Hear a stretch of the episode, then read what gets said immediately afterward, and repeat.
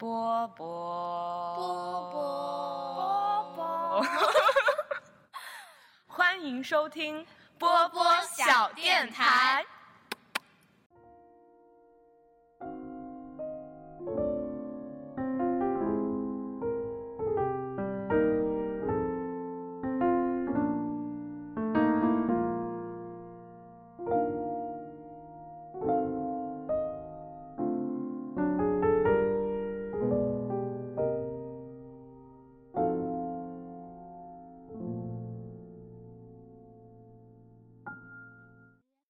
眼，像过了几百光年，也不再是个孩子，脸总挂着胡渣。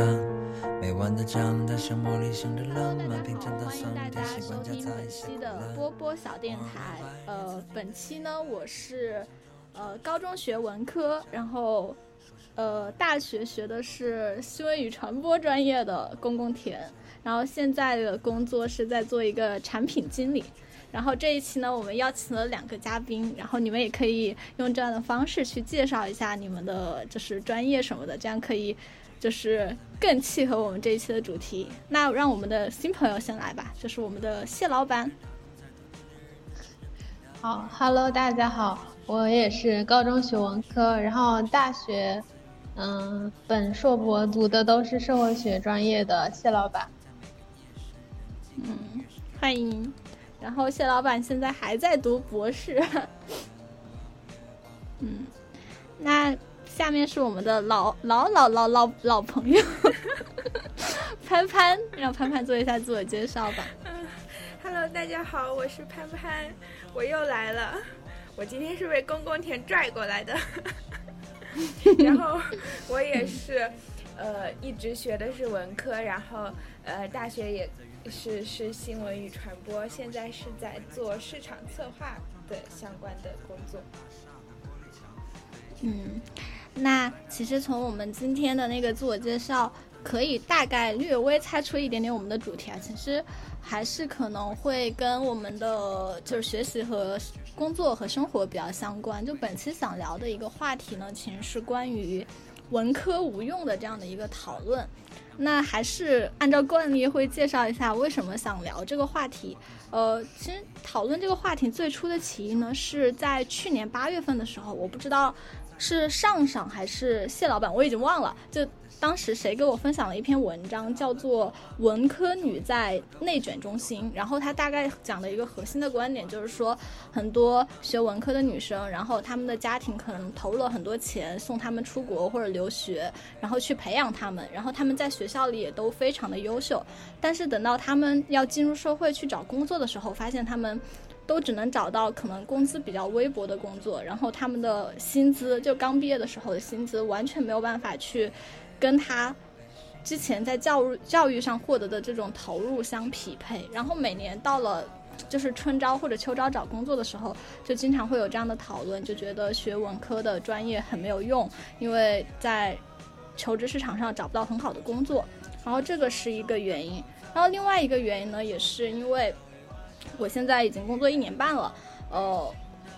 不知道是因为我自己的工作性质或者是行业的原因，就是我在工作之后发现，呃，我身边的文科生很少。但这个文科生并不是说大学学的是文科专业，而是说从高中开始就是一直在读文的这种同学就很少。所以，呃，就让我会有产生一种怀疑吧，也不叫。嗯，因为我之前前一段时间做了一个工作，然后这个工作可能里面会涉及到一些，呃，数学或者函数的计算或者什么样的这种东西。然后潘潘也知道，就是我们的大学其实连高数都没学过，我也不知道为什么我们的专业当时那么的决绝，直接让我们没有学数学。然后当时在讨论到一些话题的时候，我会发现，就是，呃，当涉及到一些数学计算的时候，我。我就在那个知识上面会比较懵，然后当时跟大家说，我说，哎，我从来没有学过高数。我们的同事就表示很吃惊，就说，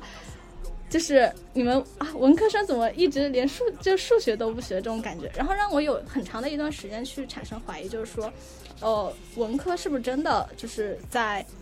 呃，我们对就是就学文科到底有什么用？就是对我们以后的工作生活到底有没有什么用？所以在前一段时间，我甚至在去找一些电台呀，就是做人文社科这种电台，去听他们讲他们对这个东西的一个观点和讨论。然后这一次呢，刚好就比较有机会能拉到潘潘，还有就是我们一直就是学社会学的谢老板，然后我就想一起聊一下这样的一个话题。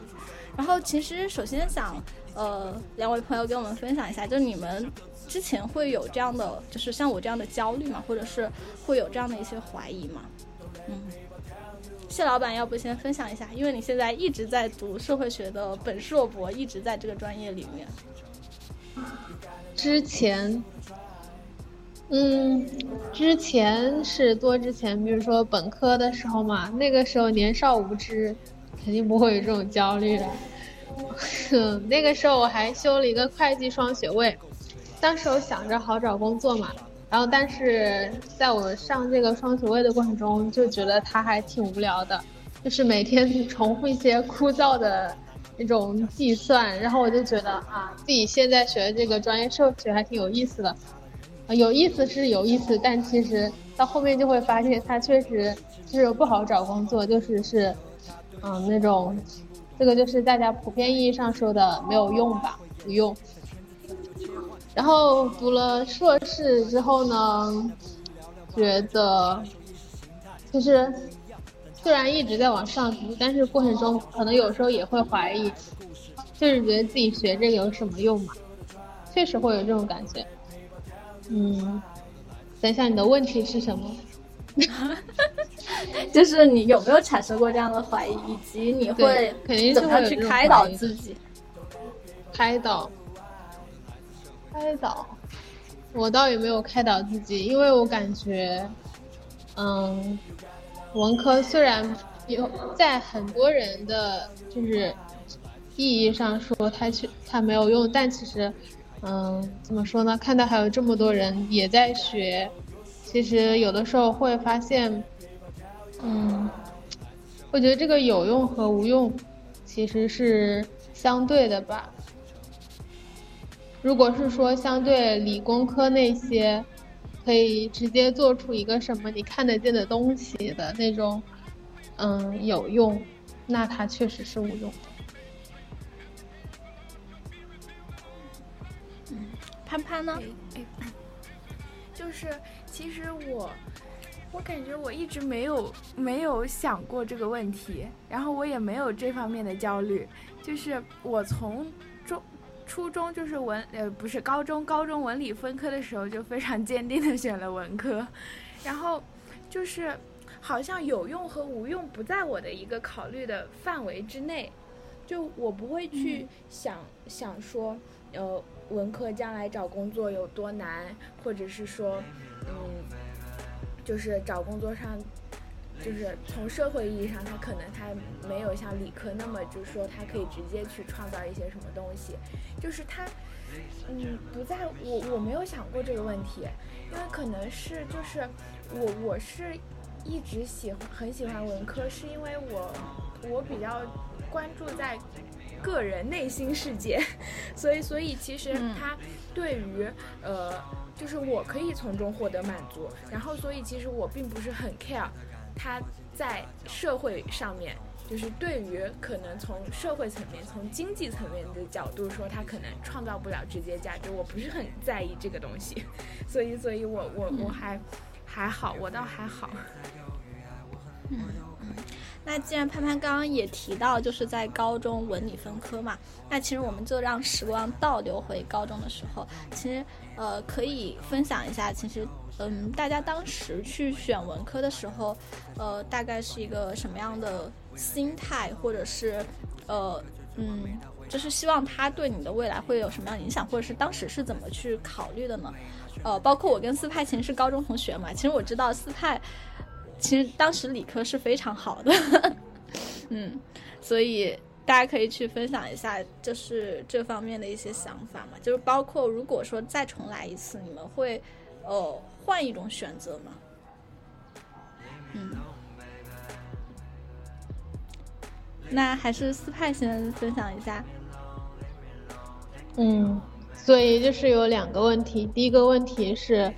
嗯，当时为什么要选文科？为什么选了文科？第二个问题是，呃，如果再重新来一次，还会不会选？对，嗯，当时也就是随便选的吧 有多随便？嗯嗯，其实我感觉可能还是跟，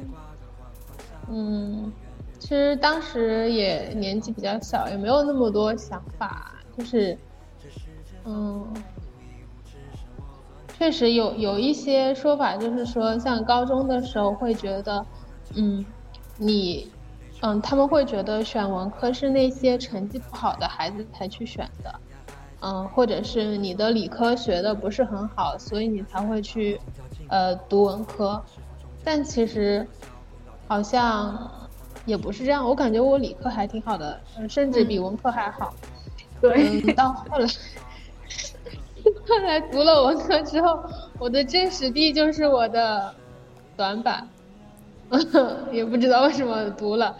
嗯，那那那当时选的时候就是是老师建议我选的，嗯。那说到老师建议我选的，我觉得可能也是一种，嗯，社会上的这样一个刻板印象吧。我还记得，哎，老师把我叫出去跟我说的时候说，嗯，你是一个性格比较活泼的女孩子，呃，但是理科生呢，他们就是那种比较严肃的那种，嗯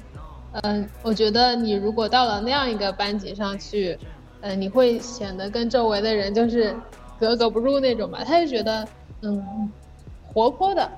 嗯，女孩子就应该去读文科。我觉得其实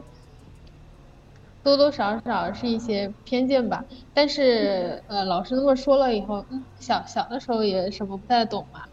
就是老师怎么说了，一般就会听取建议。后来到后来，我可能中间又反悔了几次，呃，摇摆了几次，但是最后还是读了文科。对，然后。第二个就是，嗯，第二个问题是，如果重新来一次的话，会不会选择？嗯，其实我感觉呢，嗯，我觉得要有一个对比才知道，因为，嗯，你不知道，假如你重新选一次，你读了理科会是变成一个什么样的，呃，结果，所以，嗯。所以其实现在问的其实就是，呃，你读这个后不后悔，是不是？啊，我觉得也没有什么后悔的 就是读了就是读了，太嗯，我觉得像后悔这些，嗯，就是这些情绪都是没有用的，反正你选了一个，你就坚定的读下去就可以了。对，我倒不啊，如果如果说到找工作这些的话，其实我感觉。嗯，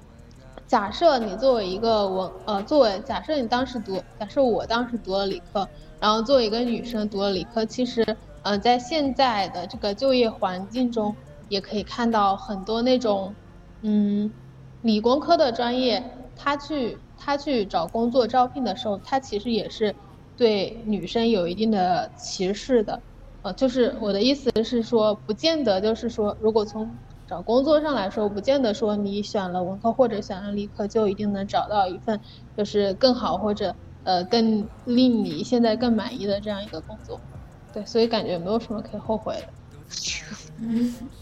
哇，我感觉谢老板好理性哦，特别理性。嗯，因为嗯，为什么会提到这一点？因为我就我跟谢老板从高一到高三一直是同学嘛，我就印象很深刻，就是谢老板之前的。理科特别的好，就是我们没有分班之前，我们班二十个班应该算是第二吧，还是那个班就算还比较好的。呃，除去什么竞赛班，然后我记得谢老板之前都能在我们班考第一、第二名，就是属于理科特别特别好的那种。所以有的时候我们之前讨，就有的时候会考虑，就是会不会谢老板读理科对于他来说会更好呢？就是有有的时候就是闲聊天的时候会有这样的一种考虑，所以。今天其实听到谢老板自己的这个答案，我觉得也是，呃，就是这种假设的确其实是没有什么意义的，嗯。因为我我当时为什么选文科，我其实当时就是谢老板刚说的第一种，我是学不好理科的那种。我理科里面我特别喜欢化学，因为我们初中的化学老师特别好，然后我们高一碰到那个化学老师也特别好。但是我后来学物理和生物就一直学的不是特别的好。那你说我有没有特别偏爱文科？就像潘潘那种，可能很明确就是说，呃，特别注重自己的精神世界或者怎么样的？我觉得我高一那个阶段其实也是没有那种想法的。我真的就是说当时可能。呃，理科没有那么好，才去选择了文科。嗯，所以潘潘呢？我就是很坚定的选文啊，就是我我文理分科完全没有纠结过，然后也没有说就是就是我自己，我感觉我当时做很多决定特别理想主义，就是可能我本质上是一个很理想化的人，就是。我这个决定是完全就是我自己一个人做的，就是没有呃，我爸妈，因为我爸妈他们让我自己做决定嘛，然后他们也没有干预，然后只是呃，好像连说都没说说你要不要选理科会更好一点，完全都没说，就是就完全让我自己做决定，然后老师也没有找我聊，就是我我也没有找老师聊，然后我就自己 一门心思奔着文科去了。就非常坚定的选了文科。那你当时主要当时还是喜欢吧，就是我感觉。因为就是我是那种可能从小学五六年级就开始特别喜欢写那种小作文，就是那种很情感充沛的那种，就是无病呻吟。现在看起来很像无病呻吟啊，就是那种那种有的没的，就是当时就很小的时候就在那想生与死，就是类似这种东西。然后，然后所所所以反正就可能就高中的时候就就很坚定的选文科去了。嗯嗯。那嗯，下一个问题，其实我不知道这是不是一个问题啊，就是，呃，你们感觉就是高中三年学文对你后来的思维方式或者是生活有影响吗？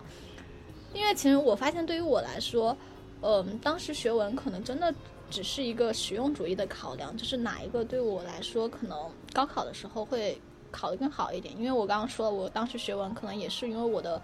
呃。理理科没有那么好嘛，所以，呃，其实回想我高中三年学文的话，我好像也没有觉得它在更长的维度下影响了我的生活，可能就真的只是说我我真的现在回想的话，我觉得我学文科高考可能真的会比我学理科会考得好一些，就只是这样的一种假设。所以其实这个我不知道对于你们来说，你们觉得高中的这三年对于你们后面的思维方式会有一些什么样的影响吗？嗯，随便你们谁想到，谁想到什么就可以先说。我只能说，对我造成了一定的伤害，就是背书，特别是，嗯，特别是读那个政史地，哎，那个考试的时候啊，我简直就是当时感觉做题的时候无法明白，是，嗯，他的那个逻辑，我也 真的理解不了他背后的那个逻辑，就是。嗯，可能这也是文科的一个一个特特征或者是特点吧。就是，比如说我印象非常深刻的就是，比如说做一道政治或者是历史题，嗯，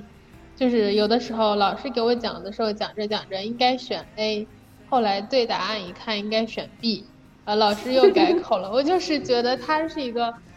怎么说呢？就是说公说公有理，婆说婆有理的那种。其实到现在，呃，包括我们现在，嗯，叫什么，写论文呀，其实我感觉都是这样一个道理，就是说，它不像理科那样有只有一个标准答案，它是你只要能够你有你的观点，并且你能够通过你的呃这个，呃逻辑去证明你的这一套观点，嗯，你就是可就是可以就是可以自圆其说就可以了。但是像理科，比如说，嗯，除了社会学，像我们学院还有。呃，人口学这样的专业，嗯，他们就会，就是相对我们来说会偏理一点点吧。他们比如说你要计算一个数数字，比如说，嗯，生育更替水平啊，你就要通过非常就是就是类似于理科的那种，那种什么公式呀，然后把它给推出来，它就只能是一个固定的值。但是像我们这种社会学，它可能要在，其实要偏文一点，不那么注重它那个数字。它就是，嗯，要求你讲好一个故事或者说讲好一个道理，其实就是刚才说的那个，你只要通过一定的方式把你的观点给说出来了，并且你的逻辑是是正确的就可以了。这个我觉得就是文科和理科的一个区别吧。嗯，那你自己认可这种思维方式吗？或者说你习惯于这样的一种思维方式吗？嗯，不能说习不习惯，只能说现在已经变成，我也已经 变成这样被他同化了。就是我觉得这样的话呢，其实你看，你看这个事情或者是事物，你的眼或者我不知道啊，我没有我没有控制变量，我不知道理科生是怎么看的，但是我隐约觉得我们可能会就是会。更包容一点，就是你可以包容别人跟你有不同的观点，呃，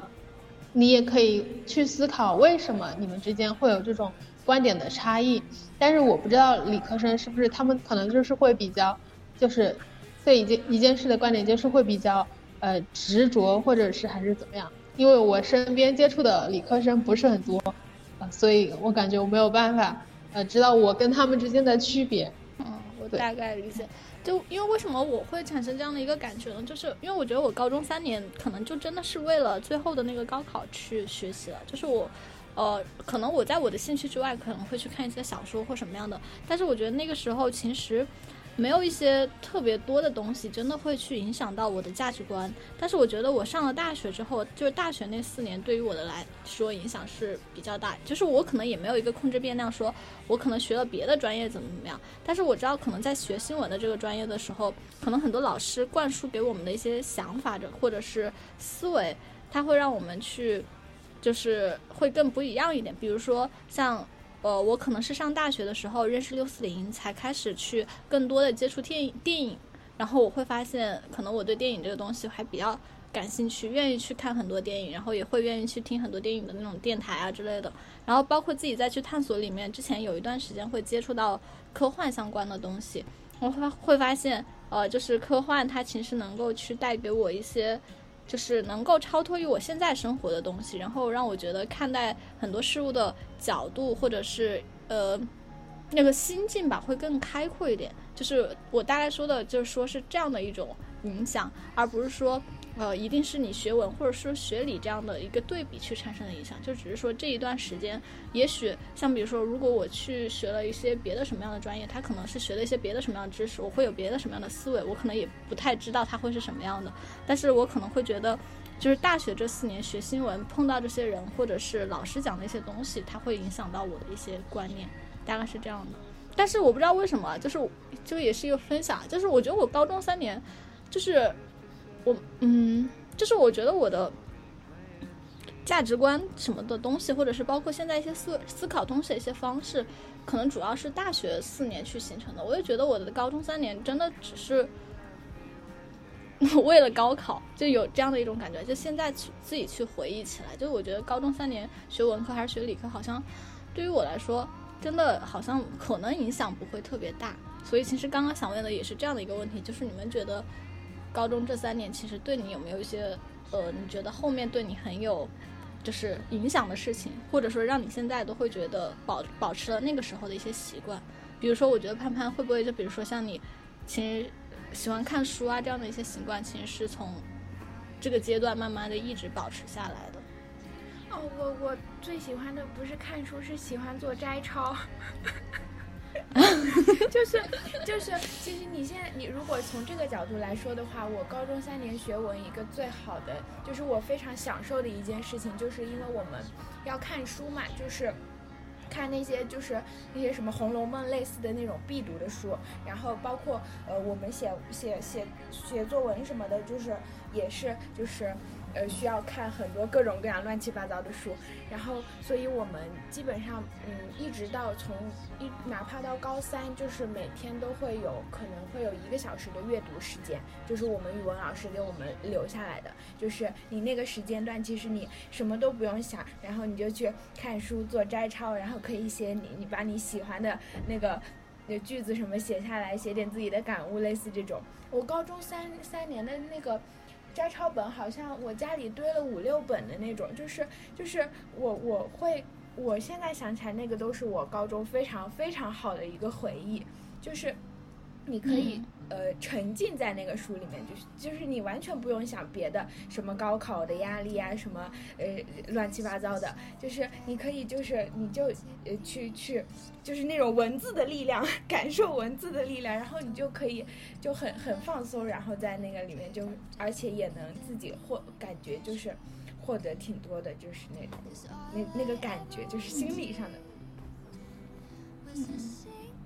嗯，好，那我们就是顺着时间慢慢到大学，我觉得大学可能会离我们更近一点，因为呃，其实可能高中学文学理就是最后。到找工作的时候，影响可能比较大的，反而是我们大学的专业。就是可能现在很多说文科无用，很多时候说的是一些不一定是说高中学文的人，可能是说的现在的一些人文社科的专业，比如说像其实我们有很多理科生去选什么学政治学啊、经济学啊，其实这些都算是人文社科的一些专业。那呃。呃，其实我觉得我们我们我们仨学的专业，我跟潘潘学的专业，从实用主义的角度来说，反而是可能看起来在文人文社科里还算是稍微好找工作，或者是更实用一点的这种考虑。但是，呃，其呃，那还是先呃先分享一下大家其实当时为什么会选到自己的这个专业吧，以及呃你怎么去看待你学的这个专业，大概是嗯。可以也算是一个专业的分享，或者是反呃思考吧。嗯，要不先谢老板来，因为谢老板的专业可能之前跟我们聊的也比较少一些。嗯，是第一个要聊聊什么？聊这个社会学专啊，聊我的这个专业。来，要不你再重复一下，简要概括一下。就是第一个，就是当时为什么会选这个专业？哦，对对对，为什么要选这个专业？对你，你现在一直都读到博了嘛？就比如说别人问你学的这个专业是什么，你到底在学一些什么？就是你一般会去怎么样回答这样的问题？嗯，还有刚才还有一个是说找工作是吗？就是找工作这个可以先不用，先不用，先不用考虑这个。为什么会选这个专业？被调剂了，因为我们本科是那个财经政法学校，那肯定是财经和政法吧，应该是放在前面选的，那可能是被调剂了，然后就调到了社会学。我还记得我们刚开始大学本科开学的时候，呃，老师，我们因为我们那个学专业在哲学院嘛，呃，除了我们社会学以外，还有一个叫哲学和国际政治这两个专业，都是对吧？你懂的那种专业。然后，然后当时老师班上就说，嗯，第一次开班会，老师说你们有多少人是自己选的这个专业呀？全班只有两个同学举手。你们老师心寒吗？啊，老师不心寒，老师，老老师也懂的。第二个问题是什么？就比如说你爸妈问你到底学的是什么？哦，学的是什么？哎，我感觉没有办法跟他们解释。就是会有这种感觉，因为他们，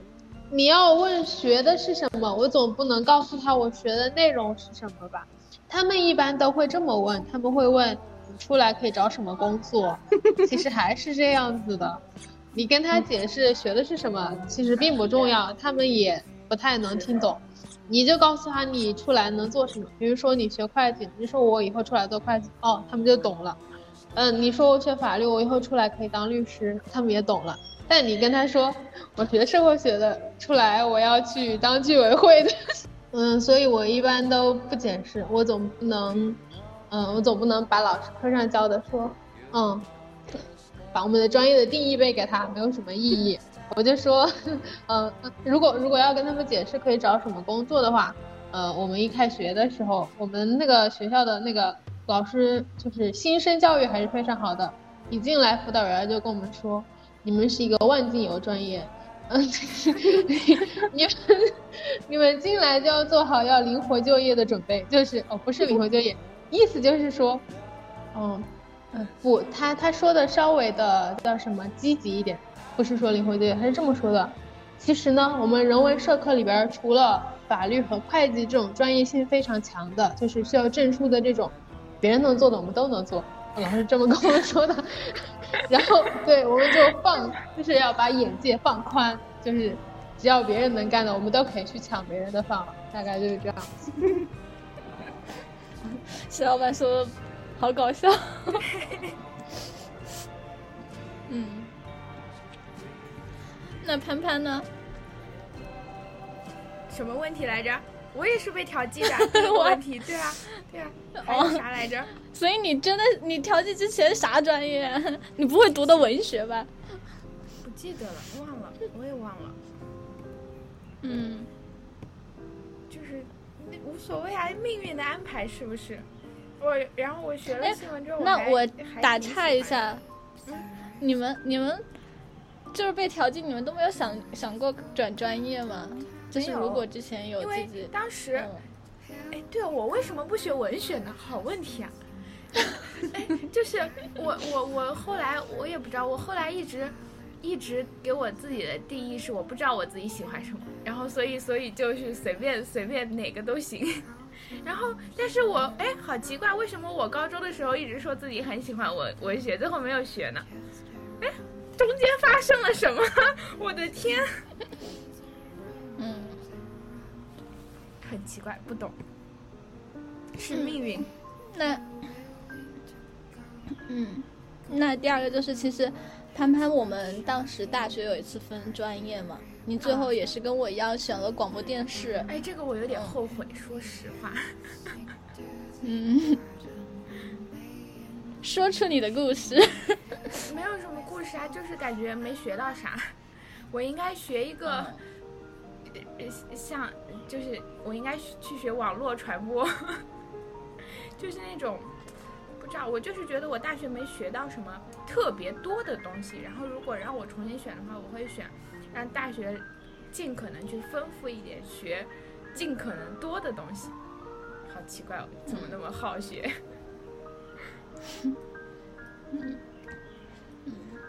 哎，为什么是网络传播？我以为你会选新闻学，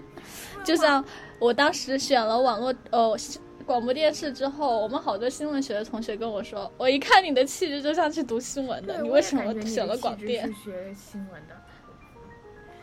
对啊，我选选新闻也可以，网络传播纯属是因为网络传播感觉作业很多的样子。虽然我不知道学那个有没有什么卵用，我感觉我们大学毕业的同学们好像没有几个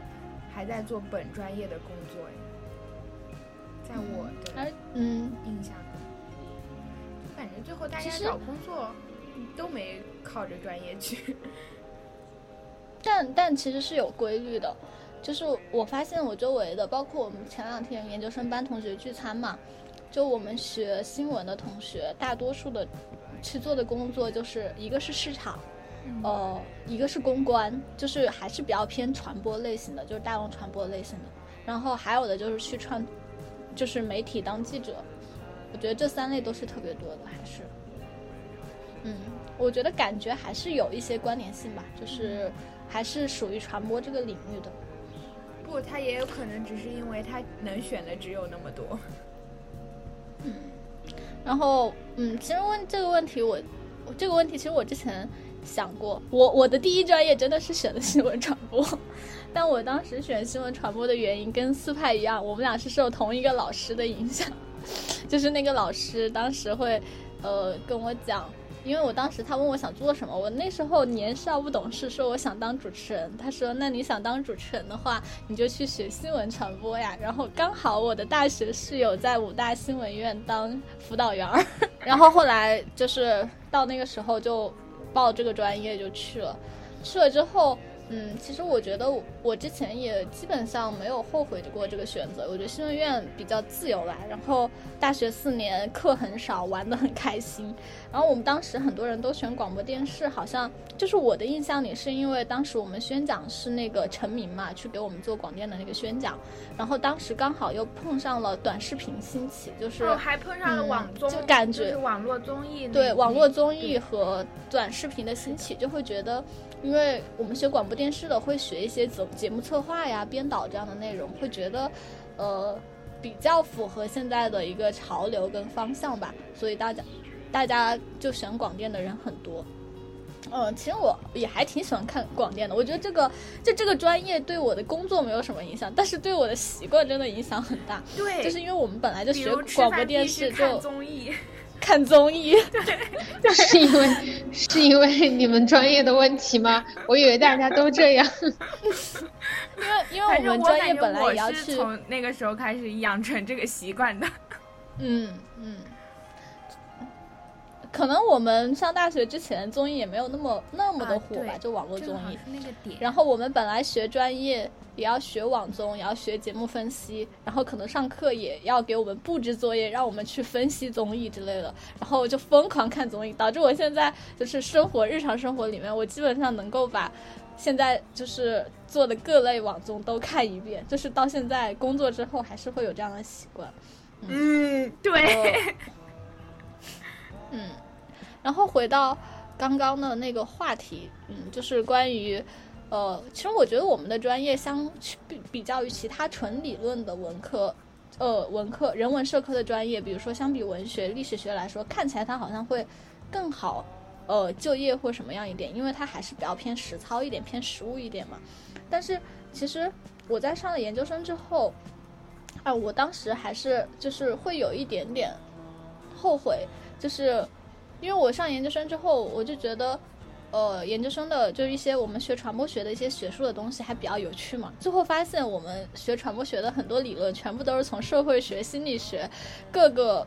就是更理论、更基础的学科借鉴来的。就是从传播学本身来说，它可能自身能去研发的一些那种基础社科的东西会很少。而且我其实之前发现我对社会学还比较感兴趣，所以，哎，我当时就觉得，如果我当时就是一直学的专业，可能是像谢老板一样，就一直学的是这种比较基础的学科的这种的话，我觉得没准我会去继续读书，我会觉得，嗯，对于我来说，可能会是我觉得我会更期待的另外的一种生活方式。就跟四呃谢老板也聊过，就我之前去做那个 CGSS 嘛，我就跟他们做那个田野调查，我就觉得哇，人类学其实还挺有意思的，嗯。所以你对这个有什么观点和想要分享的？关于人类学是不是很有意思的这个观点吗？对，就是我从我短暂的一段经历里得到的这个结论，跟你从本硕博一直读到现在，就是你在这个专业里获得的乐趣或者是什么，你觉得是这样的吗？我先，呃，我先不说我自己，毕竟我深陷其中。我我就说周围的人，嗯，几乎都对这个社会学很感兴趣。嗯，我们我们现在的这个博士班里边有人类学的同学，然后非常惊讶的是，他们有本科是学数学的。嗯，听说那个同学还是中科院的那种数学班的那种，哎，我觉得本科我觉得那挺厉害的，去搞数学不知道。然后完了，硕士读了一个人类学，然后博士读了一个人类学，然后他在我们班同学中还是那种，感觉平时就是不怎么喜欢跟同学说话或者是交流，可能也不是说不喜欢吧。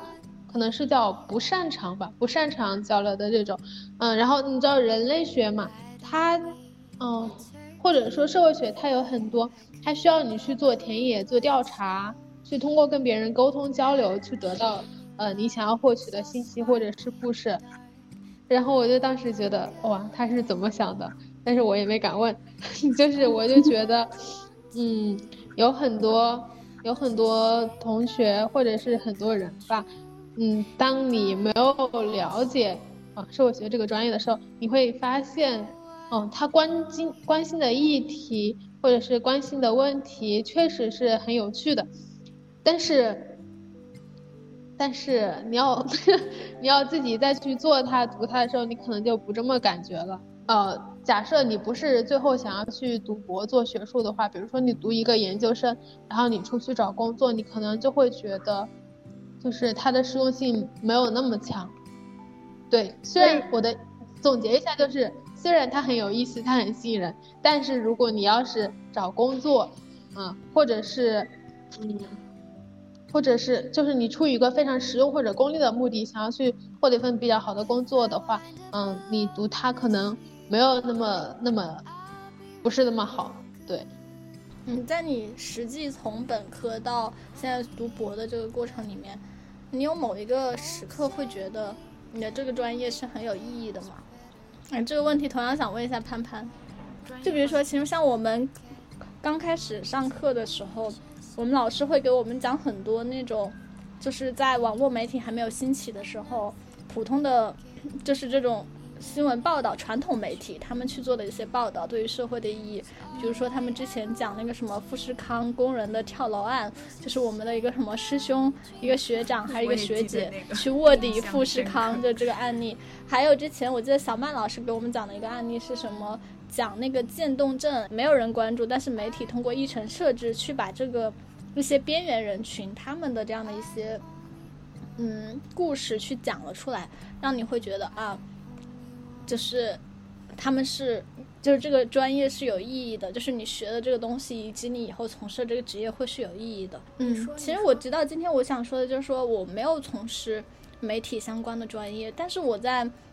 媒体上，或者是不管是网络上面，或者是别的一些维度上，我看到一些嗯写的特别好的报道，然后这个报道他可能去关注了某一些群体的现现状或者是情况，或者是它。很客观的去把一些东西呈现在我们面前的时候，就是我还是会为这些就是还在媒体工作的人去感到还比较的自豪。我觉得他们真的很棒，因为对于我自己来说，我没有选择媒体的原因，真是 就是很现实的原因。我觉得媒体的工资真的很低，去从事这个事情，而且锲而不舍从事这个事情真的很难。而且对于他们来说，报道很多东西其实代价也特别的高。现在还在从事媒体工作的很多的从业者，对于他们来说，他们得到薪资水平其实是很低的，但他们做的很多事情，其实是让我们看到了一些这个社会里面不一样的面，或者是一些更让我们值得关注这些东西。然后我觉得对于他们来说，我觉得从事新闻这个职业，或者说新闻的这个专业所带来的培养的这样的一些记者，其实是有意义的。你们会有一些时刻会觉得你们的这些专业是。我跟你感觉差不多，就是，就是，虽然说我可能自己没有从事这块，就是，但是，但是至少就是，嗯，总有人在做这些事情，然后它可以让你看到一个，呃，更多的人，然后更多的群体，然后一个更大的世界，然后，然后在做这些事情的人就就反正挺挺厉害的，敬佩。我觉得。刚才你们说的是一种，算是社会层面上的意义。那其实我觉得可以首先说一下，那对于个人的意义，其实好像这个也是一刚开始说过了，就是这个专业给你带来了什么。嗯，我觉得呢，对于我个人的话，其实社会学呢，他关注的还真的就不是那种，就是像经济学啊，或者是。别的那些关注的那种，就是关心社会向前，叫什么？就是不能直接带来那种经济效益的那些问题，比如说他关注这个，嗯，社会不平等、贫富差距，关注弱势群体。其实，嗯，这一些呃人相对来说，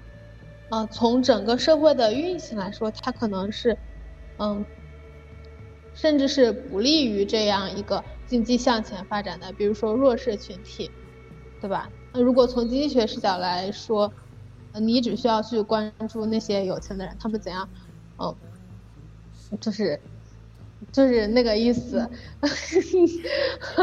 但但但是但是社会学好像关注的就是有点像是那种边角料，还有什么婚姻家庭啊。但是我觉得这些呢，反而就是是，嗯。其实是你的这个经济发展中会带来的一系列问题，就是，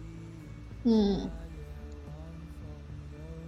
比如说你的这个，嗯，我们这个市场经济改革，我感觉说的真是越来越离谱，越来越大了。说这个分享一下市场经济改革，嗯，它会它会带来就是，它会带来一部分人越来越富，但是同时一部分人越来越穷，就是一个贫富的两极分化。但是如果从经济的视角来说，你肯定是要让呃最优的资本呃继续去创造更多的价值，但是社会学可能就会说，呃不行，你要你也要顾及到那些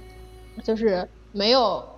没有没有那么富裕的人，他会想着啊，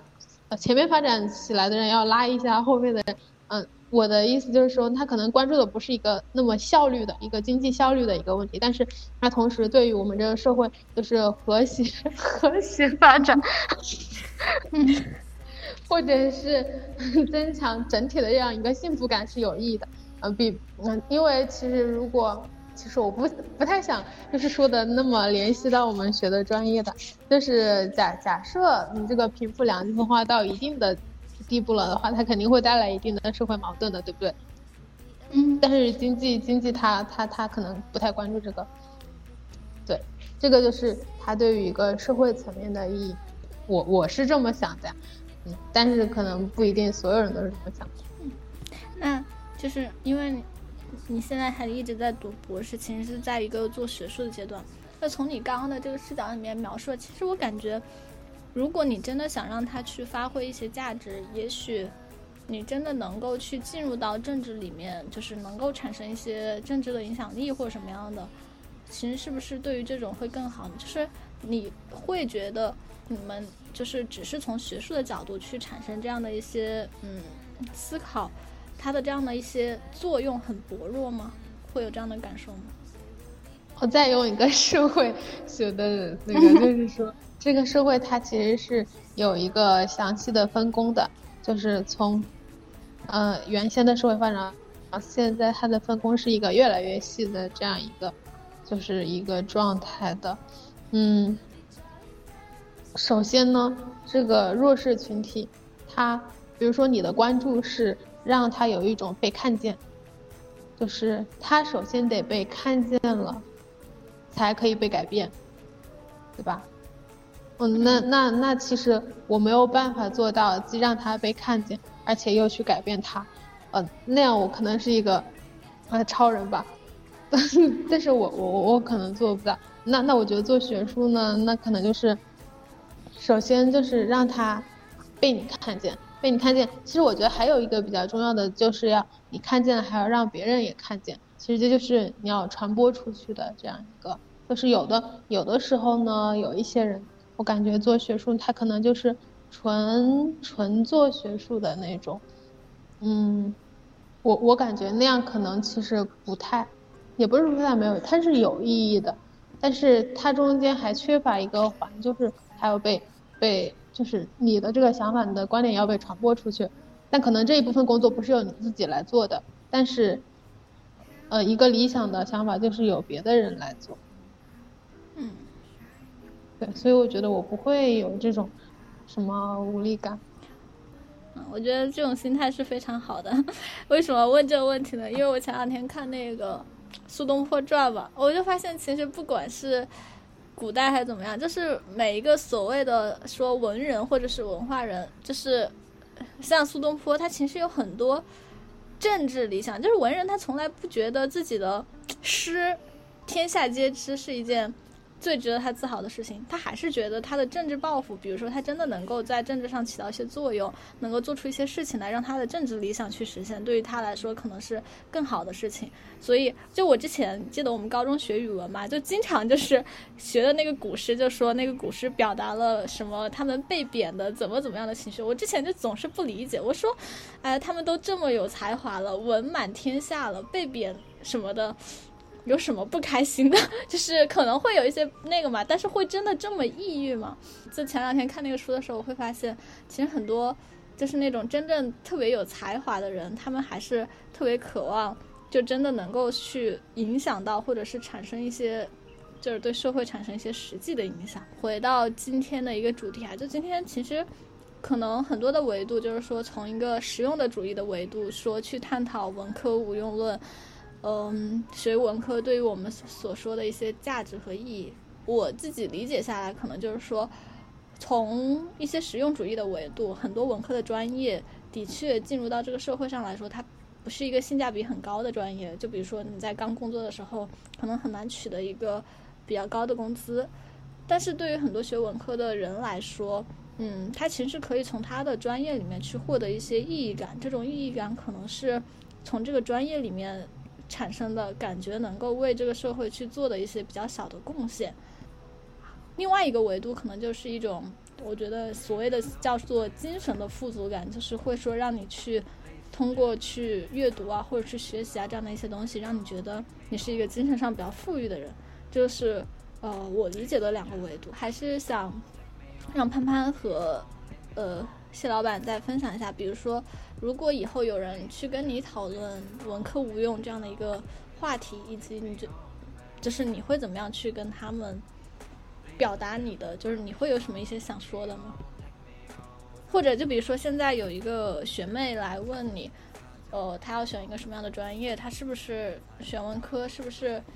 对于她来说是一个非常没有用的专业？就是你们会去给一些什么样的意见呢？我不给意见。嗯嗯嗯，就是让他自己做选择嘛。那么大人了，是不是？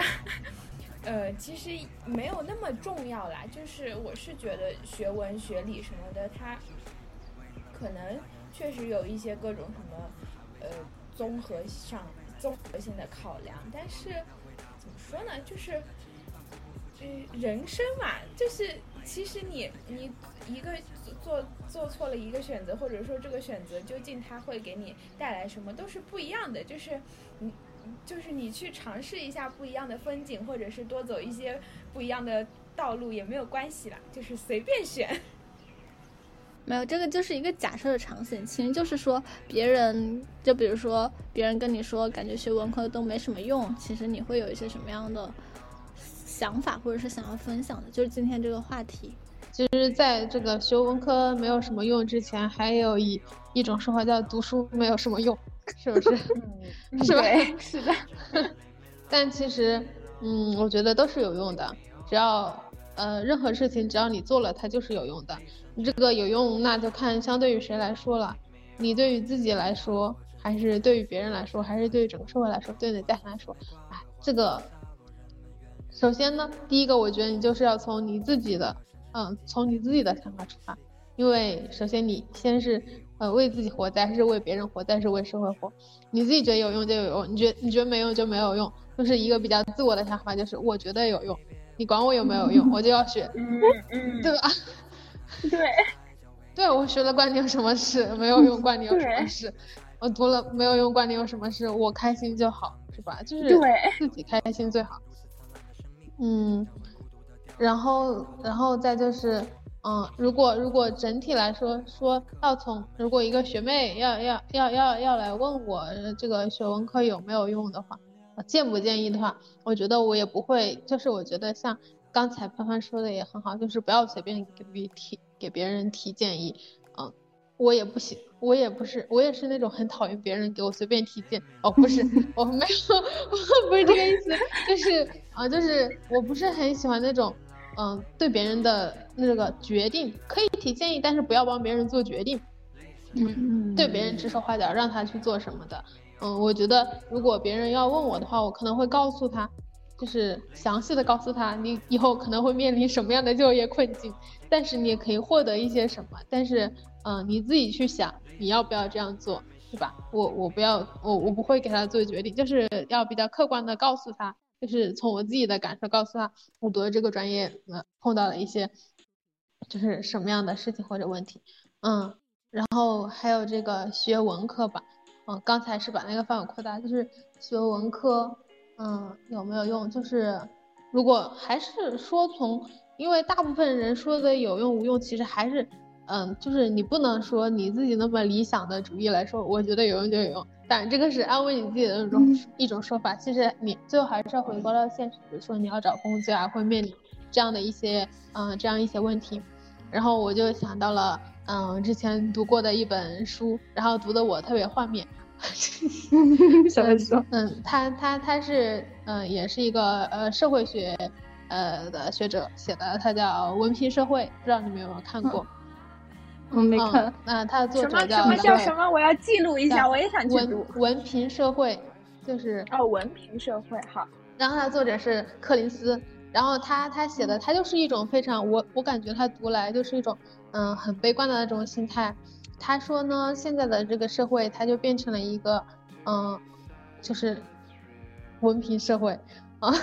就是说你干什么都都是要看文凭的，对吧？然后他又说他又说这个呃就是学历嘛，然后他他又分析了，但其实呢很多事情呢很多专专业呢其实他学了是没有用的，嗯，然后他就重点指出了我们这些文科专业，但他自己也是一个学文科的专业，然，然后他就说，呃，我们不能像那些嗯直接创造生产价值的那些人一样，就是创造直接的经济效益。他说，这个社社会上有很多闲职，比如说一些什么行政管理人员呀、还有那些什么巴拉巴拉的，不需要任何技术性的就可以去做的事情。嗯，然后他就说，那为什么这些人可以获得这些职位呢？嗯，就是说这些，呃，这些人就是因为他拥有了学历，通过学历筛选，使一部分人获得了这个职位，而另一部分人没有获得这个职位。嗯，所以他就觉得，呃，文凭它其实是一个叫什么，一个门槛或者是一个准入机制，嗯、就是为了 为了让这些学文科的这些人获得这些闲职，获得这些，呃，获得这些效益，而让另一部分人不获得这个。甚至我感觉他他他他说来，感觉这些人就好像是因为获得了一个学历就可以坐在上面混吃等死，嗯，这种感觉。然后他他搞得我就特别画面，这意思就是说你学这些也没有什么用，你什么也没有做，呃，你还获得了一份职业。但但是他自己他也是一个文科什么，呃，他也是一个大学教授，他自己可能都会觉得自己的这个工作也没有什么意义吧。嗯，那我觉得他有一点过河拆桥的意思，就是，就是他自己读了这个，然后然后他获得了一份很还不错的教职，然后还不错的工作，回回过头来痛批你们一顿，说我这个读了没有什么意义，你们这读的也没有什么意义，哎，读的我真是气死了。但是我觉得还，还是不能持那么悲观的想法的吧，嗯。你要是觉得没有什么意义的话，就是对于你或者对于社会没有什么意义的话，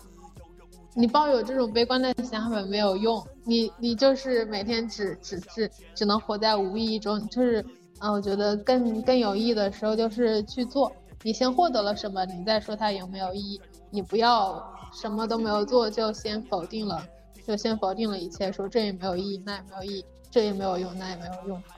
像你刚刚就是在提到说那个给学妹的建议说，你说你可能只能跟她分享说你在学这个专业的时候可能会面临的困境是什么，以及你可能会得到什么。那这个可以去分直接以这样的方式去分享给我们吗？就是你现在的这个私人的感受。其实还还是像前面说的那样嘛，就是不太好找工作嘛。但是我觉得这也不是一个什么问题。嗯，比如说，如果说你读一个本科专业的话，其实大部分人文社科的，甚至一些理工科的出来，你的专业，即使是那些专业性很强的专业，你还是要在工作中跟你学，跟你大学学的时候还是完全不一样的。你像方律师，他背了四年的法条，通过了思考，最后去做律师的时候，他还不是得一步一步的去学职职职场里面的那一套。其实他都是一个在重新学习的这样一个过程。嗯，我刚才说我要说什么来着？你刚才问题是什么来着？就是这个句式嘛，就是你大概觉得你学的这个专业，你获得了什么，但是可能面临的困境是什么？就假设如哦，果有，我是从找嗯工作这个点来说的。哦，对，我想起来了，对，从找找工作这一点来说，所以我觉得是像我们老说的那那个还是挺有挺有道理的，就是嗯，你要把眼界放宽，别人能做的我们都能做，除了那些专业性特别强的以外，嗯，这个是嗯找工作的这一点，嗯，那那那就是它的不利的地方了。就是说，相对来说，那比较有利的地方就是，我我我比别人更早知道我这个不好找工作。什么玩意儿？就是像像我们一开学，老师就会告诉我们，然后就一开始就会做好灵活就业，不是，嗯，就是叫什么？不要太执着于自己专业对口这一件事情。还有一个就是。嗯，我觉得看看看事情的眼光会比较包容吧，会比较辩证吧。我觉得，我我先说一个孩子 就可以获得什么？就比如说学新闻传播专业，你真的会获得人生中，我我不知道啊。我觉得应该是相比于绝大多数专业都更轻松的大学四年跟研究生生活。我感觉我在读了。就是我工作之后，跟我们那些学理科的同学，甚至是学其他专业的人文社科的同学比较，我发现新闻传播专业真的是一个放养极度自由的专业，课程真的真的吗？我以为其他文科都跟我们差不多呢。好吧，我感觉我们都没有课业压力，我们谈不上课业压力。对我们基本没有，然后我我看我的同学们，他们读研究生，就尤其是理工科的，从早到晚到实验室。我我哥哥嘛，他现在不是也在读博士，然后他从硕士开始，从每天早上八点去实验室，晚上十点钟从实验室出来，比我现在上班还辛苦。所以这么说，所以这么来说，人家理工科的出来工资高啊什么的，是有是有一原因的嘛？人家付出了那么多，是不是？但这个其实我也想说，就是跟谢老板刚刚说的一样，就是，呃，就是求职的这个事情，就是除非你是去那个考公务员，然后考公务员他会有很明确的专业限制，就比如说什么专业只能考什么岗位。你其实除除去这个之外，你在市场上找工作，就比如说你找互联网的工作，或者是去找一些什么，呃，这些其实。没什么限，它从明面，从明面上它不会是直接限制你的专业，只是说，呃，你在这个专业里面学到的一些技能，就比如说他可能学理工科的要学一些写代码，然后他在找，或者是他们会做学一些数据分析，然后他在找互联网的工作的时候，他可能就能找到对应的工作。但是即使你是学社会学或者是学新闻学的，你未来立志了要从事互联网工作，你很早就去把这些技能学会了，其实。对于你找工作来说，也不会有很明确限制。就如果只是从实用主义的维度去考虑啊，就是我觉得只是说，你想好你未来是不是要想做这个维度的事情，这个方面的工作，就是，呃，这个就是第一个，就是说你可能面临的困境是什么？就是说，好像看起来我们学的这些内容在找专业呃在找工作的时候不是那么好找，但是。呃，实际上在你找工作的时候，他也不会强制去卡你的专业，只是说有一些技能，你的这个专业不会去培养你。但是如果你想好了要从事这些工作，你其实是可以在大学的过程里面去自己去培养这样的一些技能的。就是专业它并不会百分之百去影响你找工作。然后潘潘，最后你来了，收个尾，我们今天就大概到这里了。嗯，我想一想，就是你能获得的话，就呃，还有一个是。就刚刚其实也说到了，就是其实你可以看到更广阔的世界，就是就是你会学会去把去关注一些你可能日常生活中很少去看看的人和事情，就是会有一个我感觉是对对我还挺明显的一个，就是那种思维视角的一个一个一个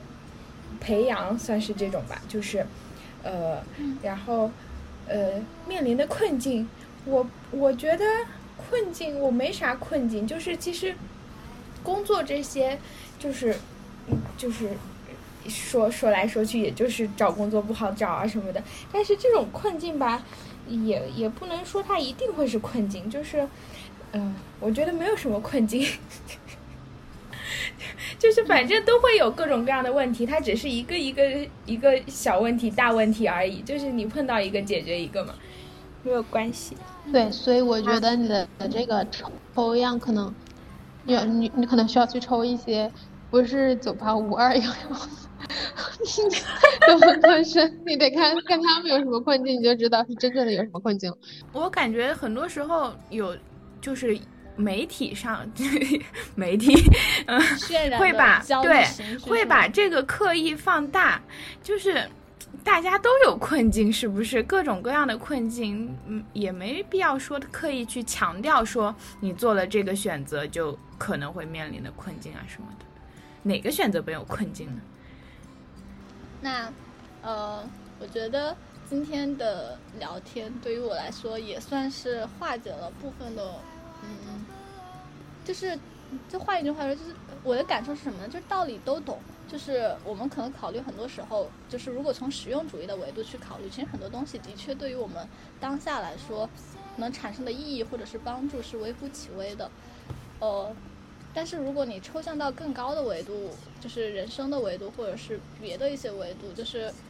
呃，你学的这些东西，你学的这些专业，你看的这些书，其实肯定都是会在你的身上去发挥作用，去给你提供一些东西的。也像谢老板说的一样，凡事积极阳光；像潘潘说的一样，遇到问题就去解决就好了。嗯，那我们这一期就到这里，好的，嗯，拜拜。